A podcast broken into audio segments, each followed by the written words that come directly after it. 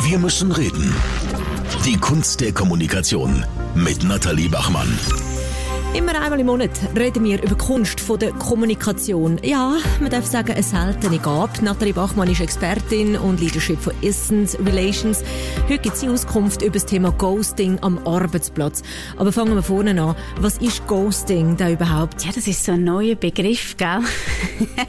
ähm, Ghosting ist, wenn man sich wie, eben mit so einem Geist, meine, meine Tochter ist viereinhalb, die tut auch gerne Geist spielen und ich finde sie dann nicht, sie hinter dem Vorhang verstecken und ähm, das ist eigentlich sich ein bisschen aus der Affäre ziehen oder eben keine Antwort dann, dann auch geben. Gut, es kann ja immer wieder sein, dass eine Nachricht zum Beispiel untergeht oder man vergisst zu antworten.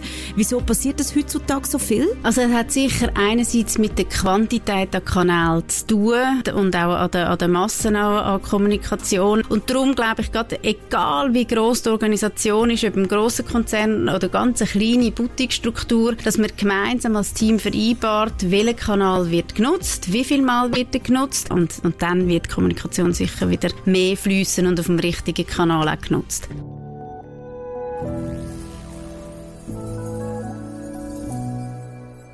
Was zum Beispiel zu tun ist, wenn die eigene Chefin den eigenen Chef einem ghostet. Wenn man nachher eine Gelegenheit hat, wenn der Chef dann Antwort gibt, wenn man den Chef persönlich sieht, ist es ganz, ganz, ganz wichtig, dass man ihn wirklich gerade packelt und darauf anspricht, weil eben eine schnelle und, und offene Rückmeldung hat auch mit dem Respekt zu tun und vielleicht erklärt einem nachher der Chef das sehr legitim, warum er in dem Moment nicht hat können antworten. Das geht's, das ist so, wie als Chef bist du an vielen Fronten auch, auch tätig. Das er das Verständnis schafft und nachher hast du wieder mehr Energie zum Einsatz geben. Ja, in welcher Frist müssten die Vorgesetzte sich dann melden? Also grundsätzlich Rückmeldung eben hat mit Respekt zu tun, auch für die geleistete Arbeit. Darum empfehle ich wirklich allen immer sehr zügig ähm, eine Rückmeldung zu geben. Man muss nicht gerade äh, die Antwort vollumfassend haben, man muss vielleicht auch gewisse Sachen abklären, aber sagen, es ist angekommen und ich melde mich dann in dem und dem Zeitrahmen, in einem realistischen Zeitrahmen Namen bitte, nicht, dass man dann nochmal muss, muss ähm, reminded werden. Das ist wichtig, dann sollte es wirklich eigentlich jeder geschafft hat.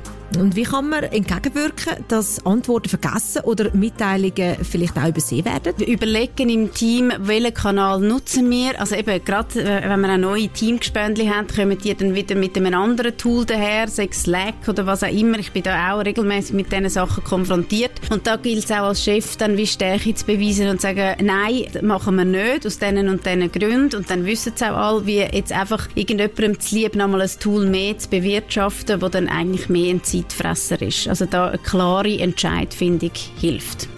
Wir müssen reden. Die Kunst der Kommunikation mit Nathalie Bachmann.